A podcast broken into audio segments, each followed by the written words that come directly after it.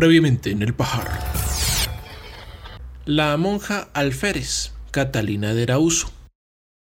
Ahora, la espía francesa Charles Genevieve Louis Augusta André Timothée Dion de Beaumont.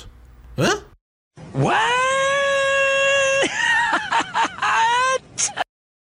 Este es El Pajar, un podcast con mucho contenido. Hola, yo soy Juan Fernando y estamos en El Pajar.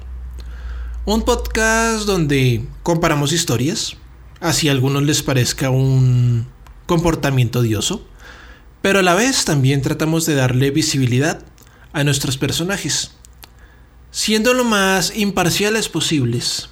Aún así, tratamos de ofrecer nuestro punto de vista, que es básicamente lo que la gente hace cuando está hablando paja. Y en este caso vamos a hablar de una abogada, una espía, una espadachina o un espadachín, una embajadora y un personaje leal a su país y a sus principios. Un ser humano que su carácter la definió más allá que los roles que le fueron asignados según su sexo. Y como en el anterior episodio, puede que llegue a recurrir algunos términos que para algunos oyentes sean algo incómodos o delicados, pero son para los propósitos narrativos de la historia. Y en este caso vamos a hablar de Charles de Beaumont o Mademoiselle Dion.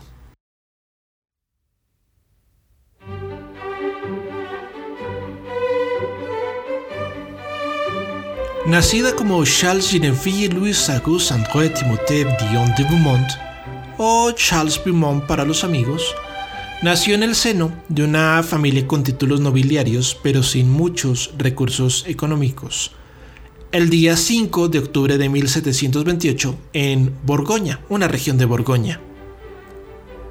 Se menciona que nuestro personaje en la pubertad no desarrolló barba, tampoco en toda su adultez además de que no se le conoció ninguna relación romántica con nadie.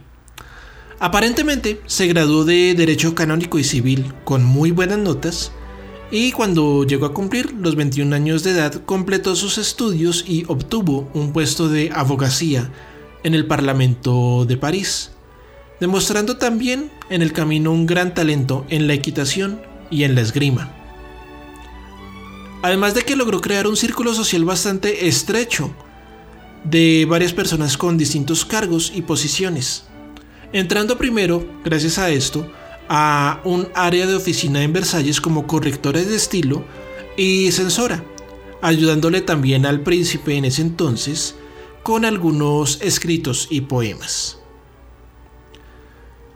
Tiempo después, gracias a una anécdota en un baile de disfraces, Beaumont entró en el servicio secreto del rey, conocido como Le Secret du Roi, una unidad de inteligencia militar, espionaje y política exterior. Una oficina que en realidad no existe, guiño guiño, para el resto de oficinas públicas en Francia. Y allí fue donde inició sus primeras labores de espionaje. Pero ¿qué es ser un espía? Muchas personas tenemos la concepción de que un espía hace actividades parecidas a las que narra Ian Fleming en los libros del 007. Y en parte hay algo de verdad en ello. Pero las labores o los oficios principales que hacen los espías están más relacionados con trabajo de oficina y ventas. Me explico. Tratan de persuadir a otros oficinistas, extraer documentos, extraer o liberar personal o individuos, robar o falsificar otro tipo de archivos, entre otras actividades más. Cada cosa la hacen de acuerdo a su perfil o sus habilidades individuales. Ya cuando se necesita hacer una incursión, recurren a otro tipo de especialistas, ya sean comandos, fuerzas especiales u otros cuerpos militares. Pero igual, este no es el tema en cuestión del que vamos a tratar. En junio de 1756, Beaumont inicia su misión con el nombre clave Liane de Beaumont, y el objetivo que tenía era acercarse a la zarina Isabel I y ganarse el favor de ella y por ende del gobierno ruso para financiar a los franceses en plena guerra de los siete años. ¿Y cómo fue que hizo eso? Beaumont, disfrazado de cortesana, logró entrar a la corte rusa y ganarse la confianza y la amistad de la zarina Isabel, empezando en el rango más bajo o básico y terminando como su amiga cercana y compañera de lectura, apoyando mucho más al gobierno francés que la mayoría de espías y diplomáticos que a veces visitaban la corte de la zarina.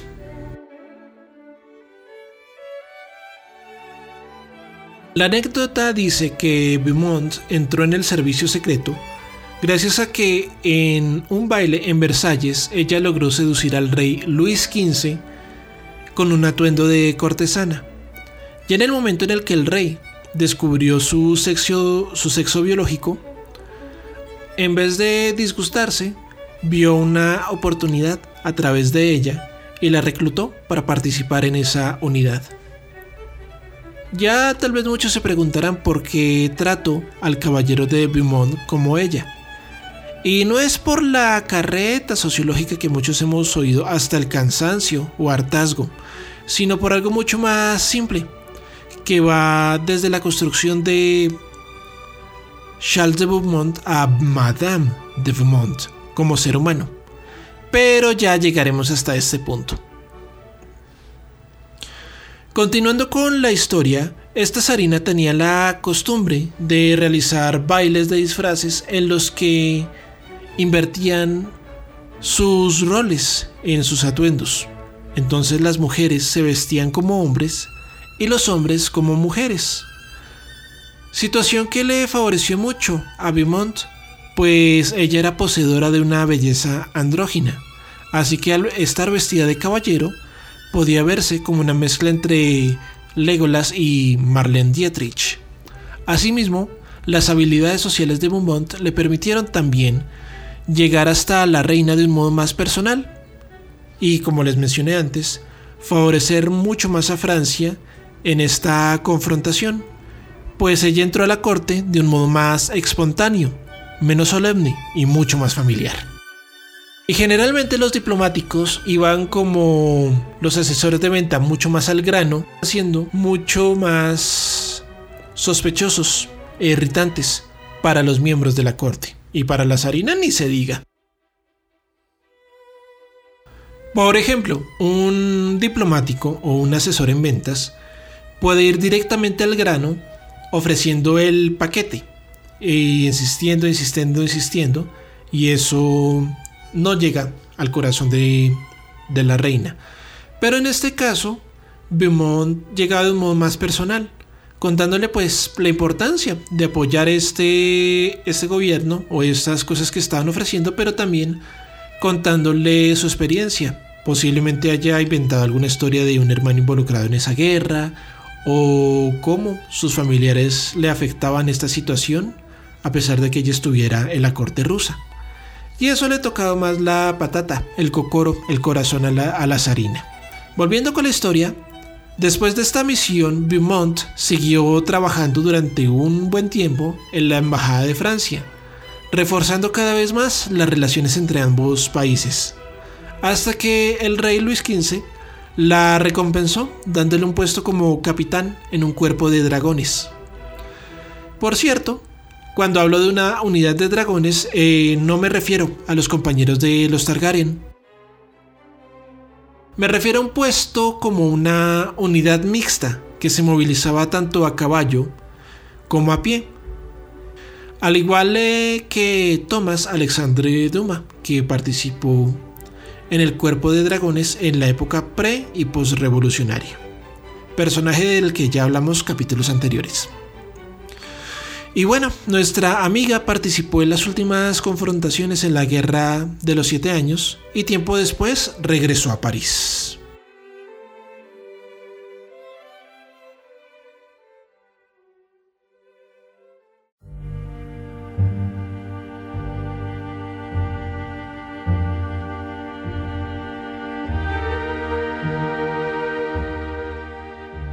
Esta nueva misión que le asignaron fue en un entorno similar al francés, y a pesar de ser un ambiente supuestamente más amable, fue una de las misiones más delicadas que tuvo que afrontar Beaumont, donde también fue testigo de la corrupción, el despilfarro e hipocresía de algunos funcionarios públicos.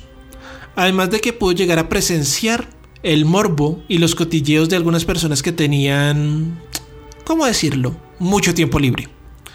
Con eso creo que ya les boté la mitad de la trama, pero no son spoilers muy grandes. Así que sigamos. Beaumont fue asignada a Inglaterra para colaborar en un tratado de paz después de la Guerra de los Siete Años. E históricamente hablando, los ingleses y los franceses nunca se llevaron muy bien, siempre buscando motivos para romperse el alma y las nalgas entre ellos. Y la Guerra de los Siete Años le dio la oportunidad a los ingleses de apoderarse de varias colonias francesas que ellos tenían en el eh, territorio de las Indias Occidentales. Ya sabemos que es América, pero bueno, así está en el guion. Y bueno, en varias reuniones de Beaumont y el comité francés con los ingleses, pudieron apoderarse de un documento que contenía las concesiones y negocios que Inglaterra quería en ese tratado. Ya teniendo los franceses en su poder este documento, pudieron plantear una negociación más aceptable para ellos y menos dolorosa. Gracias al éxito de esta misión, el rey condecoró a Beaumont con la Orden Real y Militar de San Luis, que era una distinción de muy alto rango.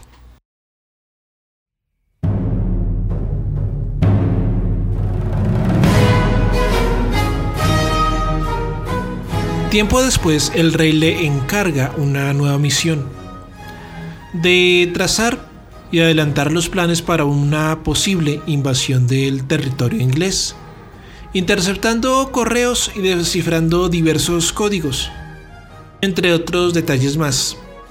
Lo importante de esta misión es que se la encargó el mismísimo rey Luis XV en persona demostrando no solo el cariño, sino la confianza absoluta que tenía con Beaumont.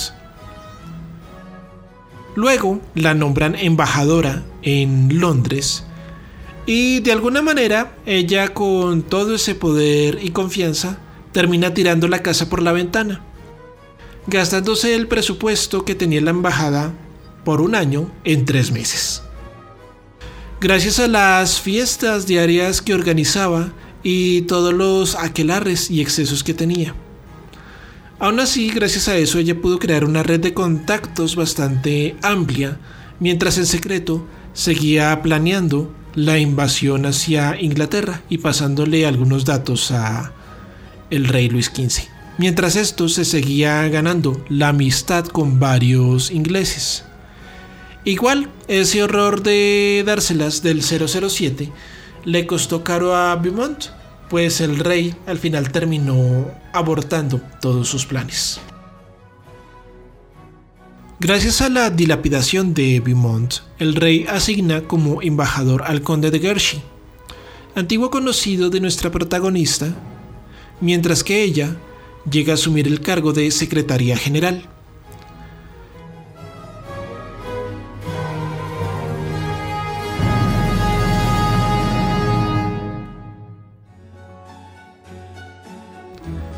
Cosa que aprovecha el nuevo embajador para hacerle la vida imposible, pues ya ellos antes habían tenido sus encontrones cuando estaban trabajando en la corte rusa.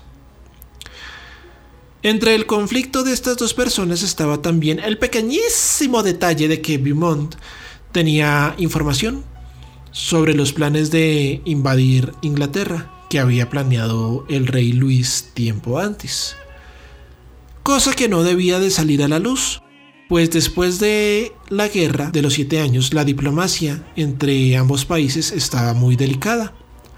Y el rey Luis, como les mencioné antes, ya había abandonado ese proyecto de invasión, y si la información salía, era muy poco probable que se solucionase con una simple excusa. Igual, el odio visceral que tenían estos personajes entre sí, Gershie y Beaumont, le impedía a nuestro protagonista devolverle al embajador estos documentos del rey, pues eran su salvoconducto para evitar que Gershi atentara contra su vida.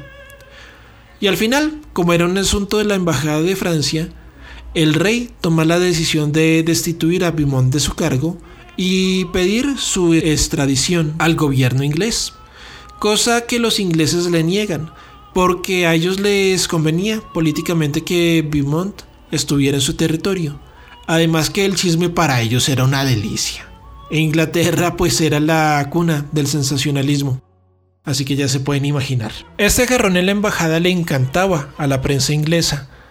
Además que Beaumont en su parte ya había planeado pedirle a la embajada y al gobierno francés un rescate y un salvoconducto por los documentos. Y los retaba de vez en cuando publicando algunas cartas reales donde se exhibían los hechos de corrupción en el gobierno francés a lo Wikileaks. Pero por obvias razones no mostraba los mapas de la supuesta invasión para que la Casa Real y la Embajada también le devolvieran el puesto y cumplieran las demandas que estaba solicitando. Además de que no quería desatar otro conflicto internacional por una peleita de oficina.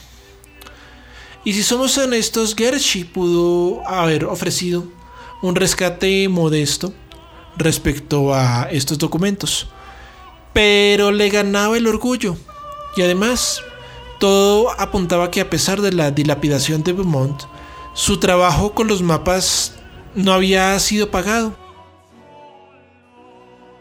Al final, Beaumont se refugió en la justicia inglesa, denunciando al embajador Gershi por secuestro y tentativa de homicidio, gracias a que un testigo ocular descubrió que la cocina de la embajada francesa trataron de envenenar a Beaumont. Ya la justicia inglesa declara a favor de ella, pero ante una apelación, Beaumont decide desaparecer del ojo público hasta que la marea se calme. Gershi por otro lado, seguía odiando a Beaumont con toda la fuerza de su alma. Mientras ella se ganaba el corazón del pueblo inglés, a tal manera que a veces el pueblo ya no le lanzaba piedras y hacía pintadas en la casa del embajador Gershi. Ya en el año 1766, Gershi es enviado de nuevo a Francia y Luis llega a indemnizar a Beaumont con una pensión de 12.000 libras, que dejaron de ofrecerlas después de cierto tiempo, mientras ella seguía trabajando como espía, en este caso con el gobierno británico, aunque conservaba para sí los mapas de la supuesta invasión, también como un salvoconducto ante posibles acciones tanto de los ingleses como de los franceses. Pero en un momento, Beaumont ya no tenía trabajo, mientras que vivía con un amigo cercano.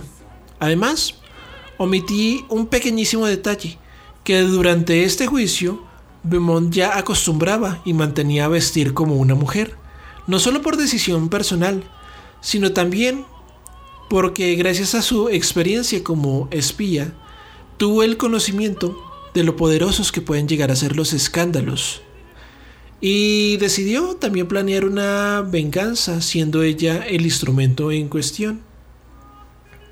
Ante el gobierno y los funcionarios que le dieron la espalda, y conociendo el poder del sensacionalismo, decidió entrar un día a la embajada francesa vestida como mujer. Aunque la embajada, para desprestigiar a Beaumont, decidió correr una apuesta en la bolsa de Londres para descubrir el sexo real de Beaumont, a la que llegaron a abrirse otras apuestas que llegaron a correr por varios cafés, clubes de caballeros y centros de costura. Le recomendaron a Beaumont también participar en estas apuestas, pero a ella le parecía muy humillante esta situación, por lo que desistió, aunque quien quita que haya recomendado a un amigo que apostara. En el año previo a su muerte, el rey Luis XV le exigió a Beaumont que revelara y asumiera su sexo, por lo que ella asumió que siempre había sido mujer, siendo validado por varios médicos y testigos que solamente realizaron palpaciones, ya que ella no deseaba ni permitía que le metieran la mano o investigaran a mayor profundidad.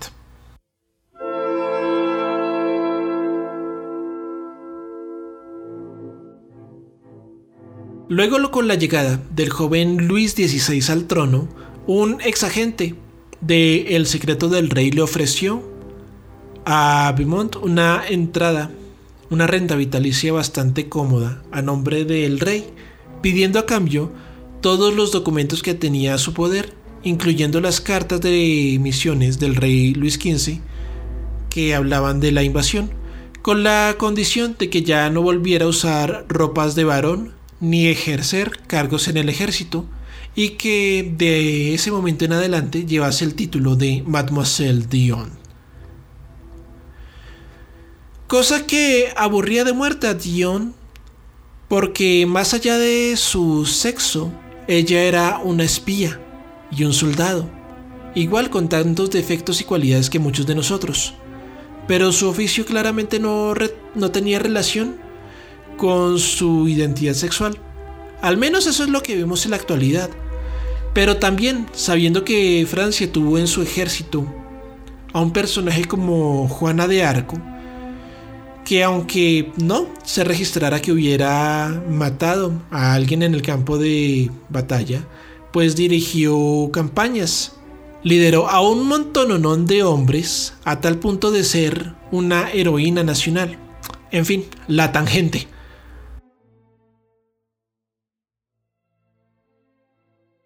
Tiempo después, Mademoiselle Dion llega a la corte de Luis XVI a ofrecer sus servicios como dragón, llevando un traje mixto, con pues un traje de falda y una chamarra del cuerpo de dragones.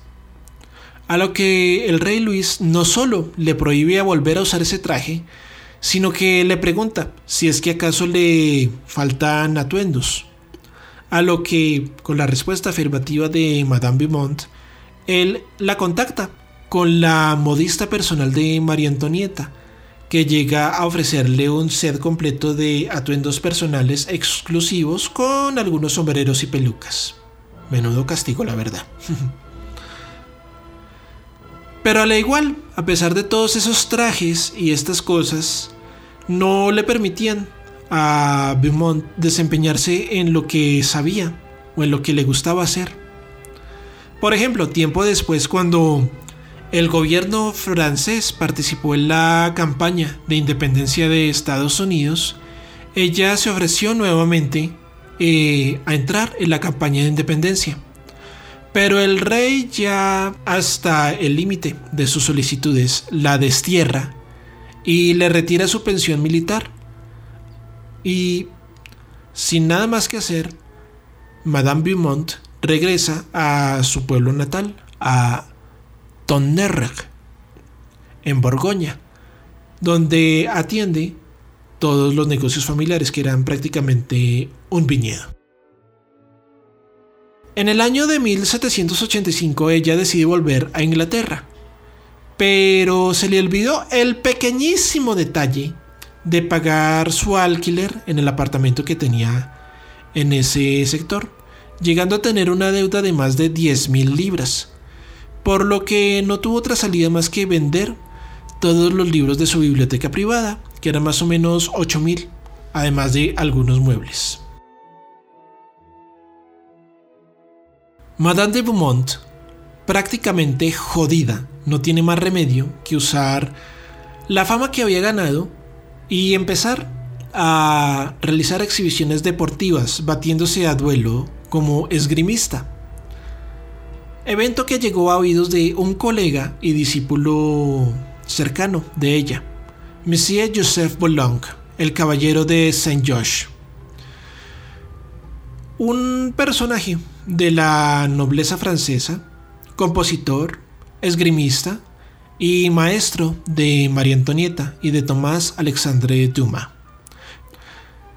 Entonces el caballero de Saint George se asoció con el príncipe de Gales de en ese entonces, George Auguste de Hanover, que según rumores decían que era hijo bastardo de Boulogne, y decidieron montar un evento deportivo de esgrima el 9 de abril de 1787 en la Carlton House, una mansión londinense, donde asistió la creme de la creme de toda la sociedad.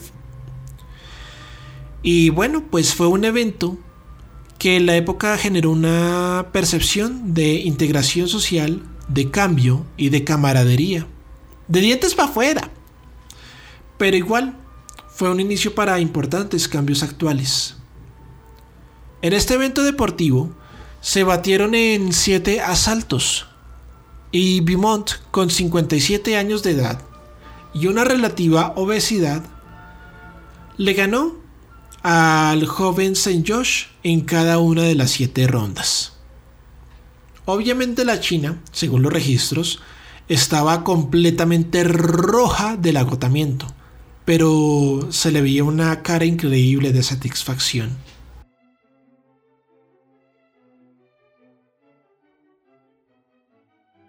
La victoria de este evento fue inmortalizada en un cuadro hecho por Alexandre Auguste Rovino llamado El partido de esgrima entre el caballero de Saint George y el caballero Dion, cuadro encargado por el príncipe de Gales, Después de este evento, Madame de Beaumont o Madame Dion recibió una pensión de 200 libras esterlinas, que en esa época no era la gran cosa, pero le permitía solventar algunos gastos económicos mientras seguía haciendo exhibiciones de esgrima y bueno, cumpliendo otras actividades más. Cabía la opción de que dictara clases de esgrima en alguna academia militar, pero posiblemente por los prejuicios sociales que habían en ese entonces, ella no se le medía a ese puesto de trabajo. Inclusive prejuicios personales porque posiblemente le habrían ofrecido esa posibilidad. Luego de este evento, Muchas personas alrededor de Europa quedaron encantados de esta exhibición deportiva, a excepción de algunas que veían un claro sesgo racial en ese encuentro entre estos dos personajes. Bueno, digamos las cosas por nombres, debido al racismo.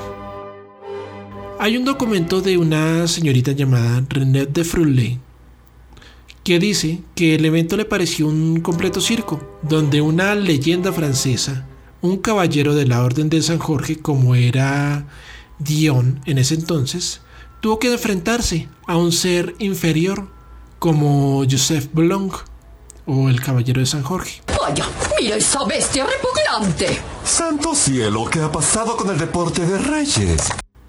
Lo que decepciona un poco y puede que en París desde la época de 1313, un poquitico más adelante, no hubiera estado permitida la esclavitud.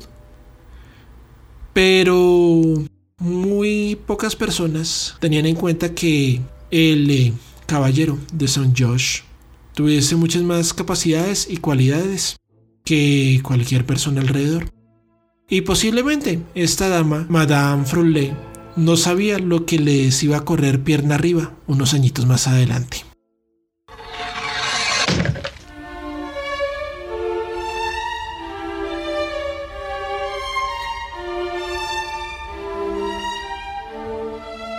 Por otro lado, nuestro amigo Giacomo Casanova tuvo la oportunidad de entrevistarse con Madame de Beaumont mientras estuvo en Londres. Y gracias a una interesante conversación que tuvieron pudo confirmar que ella era una mujer hecha y derecha, además de que no se acostó con ella, porque fuera de todo, porque fuera de todo estereotipo, Casanova no era el pipiloco que muchas leyendas asumían que fue. Él era más un rompecorazones, del que ya hablamos en capítulos anteriores. Además, posiblemente en esa época ya estaba bastante cucho y con muchas ETS en su sistema. Bueno, llegando a la Revolución Francesa, Madame Beaumont, libre de las restricciones del rey, a través de una carta se ofreció a la Asamblea Nacional Legislativa como militar.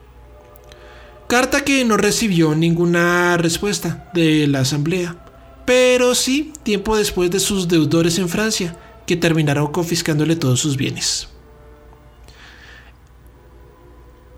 Mientras tanto, Madame Beaumont seguía haciendo exhibiciones de esgrima, hasta que en un evento especial sufre una herida de gravedad que le impide competir de ahí en adelante. En ese tiempo llega a vivir con la viuda de un ingeniero militar llamada Mary Cole. Y tiempo después es encarcelada por deudas junto con su compañera y liberada cinco meses después.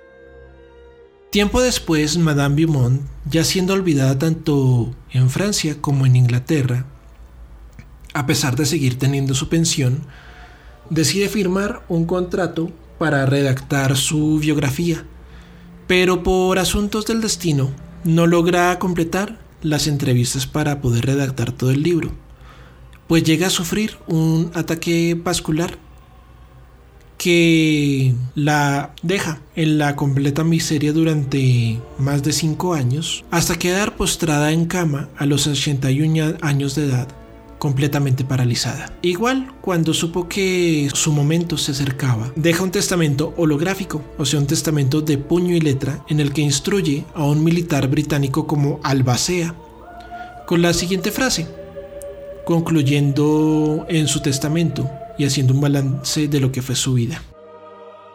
Desnudo bajé del cielo y desnuda estoy debajo de esta piedra. Así que por haber vivido en esta tierra, no he ganado ni perdido.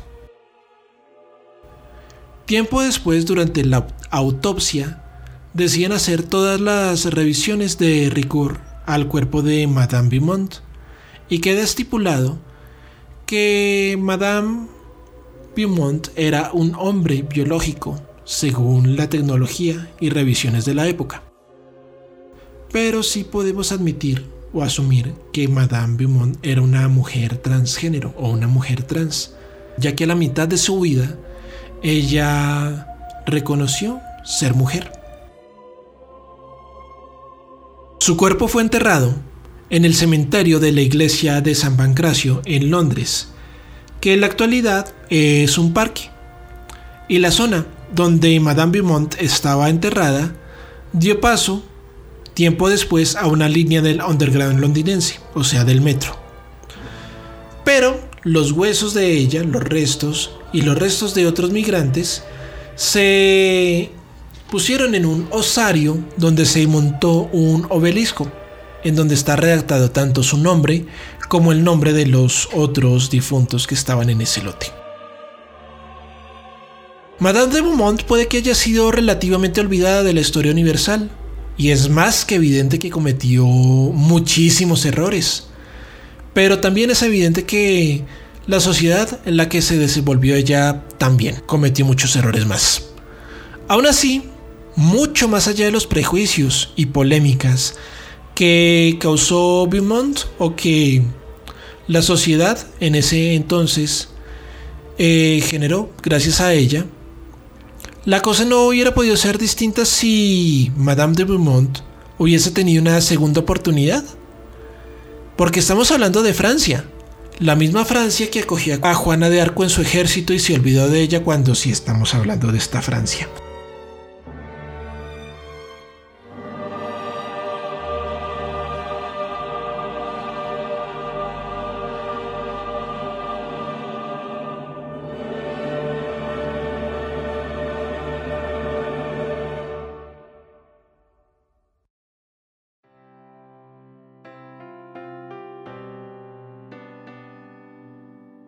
Igual, esto no significa que Beaumont no hubiese tenido el derecho de una segunda oportunidad. Pero veamos la situación desde otro aspecto, menos victimista. Puede que en Inglaterra, gracias a toda esta situación, amasen a Beaumont y la viesen como una figura pública, prácticamente como una influencer. Si ella no se dio cuenta de esto, ¿por qué no lo aprovechó y empezó a trabajar con los ingleses? Tal vez por su lealtad a Francia como ciudadana.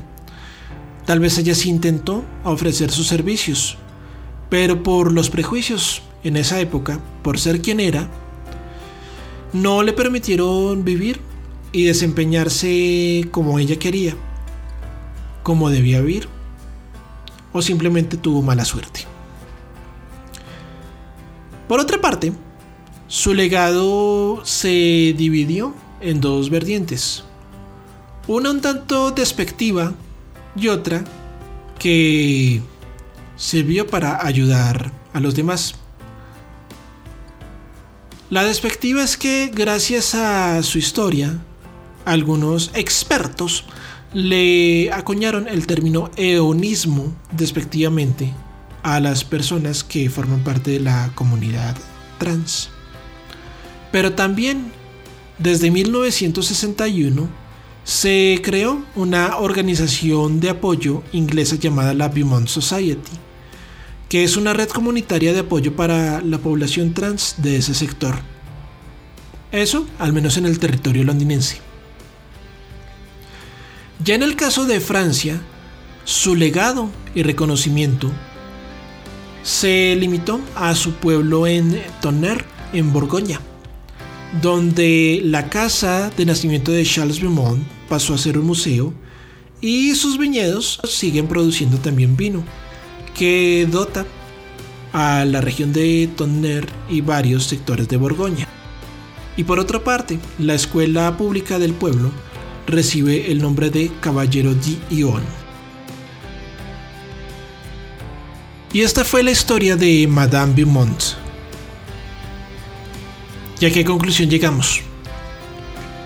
La primera es la muy mala costumbre que existe en la actualidad de que si no perteneces a un grupo minoritario o al mismo grupo de la persona en la que quieres hablar, para algunas personas no tienes ni el derecho de narrar o investigar sobre estos personajes, sobre su historia. Y si por alguna razón lo llegas a hacer, cuidadito con exponer sus defectos. Hay que ponerlos con una obra de santidad y perfección, ocultando sus errores y mostrando que si hubo alguna falla no era culpa de ellos, sino del entorno en el que se desenvolvían. Cosa que llega a pasar, pero también hay que tener en cuenta que los protagonistas tienen su responsabilidad en eh, sus acciones. Pero eso sí, qué tragedia si uno llega a revelar esto. Que una persona, sin importar su condición, llega a cometer errores y es un ser humano como el que está escuchando. ¿Mm? Al final, este miedo no beneficia a nadie, ni a mediano, ni mucho menos a largo plazo. Y muchas veces, el no conocer estos relatos u borrarlos por las imperfecciones o las fallas de sus protagonistas impiden que las personas también conozcan sus cualidades. Como por ejemplo, en el caso de Catalina de Erauso, lo aguerrida y valiente que ella fue, o en el caso de Madame de Beaumont, lo inteligente, recursiva y pues sociable que pudo ser además de su rol en la historia. A pesar de que Madame de Beaumont no terminó muy bien, podemos ver que ella podía conectar fácilmente con el resto de las personas. Y sí, a título personal, Catalina para mí fue una mujer muy despiadada. Pero ella no estuvo tan alejada del gremio pirata de su comportamiento. Y Beaumont también eh, tenía un estilo de vida bastante excéntrico, despilfarrando presupuestos de una manera increíble, pero también fue capaz de exponer la corrupción de Versalles en ese entonces. También hay que tener en cuenta que en ambos casos corrieron muchos chismes y rumores que pudieron afectar en gran parte su narrativa. Pero eso no significa que tengamos que quitar u ocultar las metidas de patas y defectos que tuvieron nuestros personajes.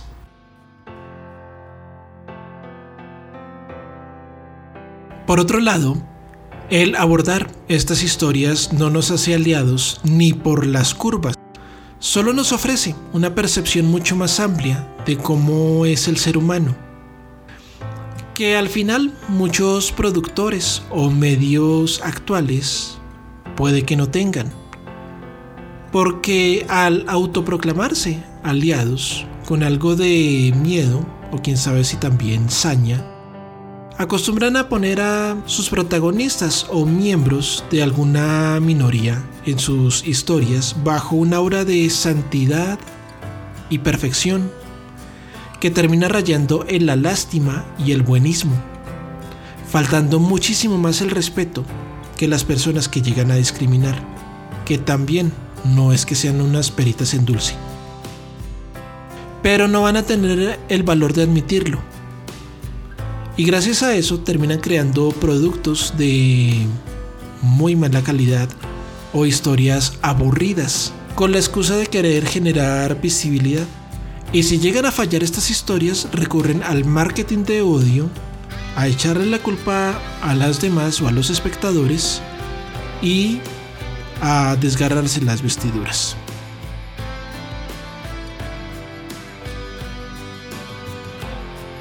Simplemente el conocer estas historias tal y como son nos enseñan a convivir y generan mayor visibilidad. En el caso de estas historias podemos ver claramente que a pesar de todos sus defectos, tanto Catalina de Erauso como Madame Beaumont fueron dos personajes increíbles. Y nuevamente, Quiero agradecer de todo corazón a la escritora emergente Sara Hill por su asesoría y consultoría en la construcción de este guion y el tratamiento de estos personajes. Y pues también muchos éxitos en su carrera como escritora.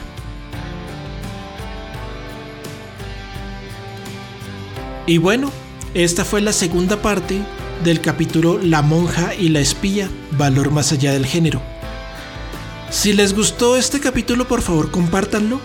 Les cuento que tengo un Instagram al que pueden encontrar como el Pajar Podcast o el Rayal Piso Pajar Rayal Piso Pod. Que ya sé que lo tengo un poco descuidado, pero que lo pienso nutrir de un momento a otro. Además de que monté una página parecida a un Patreon llamada Buy Me a Coffee. En mi caso es Buy Me a Beer para los interesados que puedan y deseen aportar al podcast. En fin, eso fue todo por hoy. Muchísimas gracias por escuchar y nos vemos en un próximo episodio de...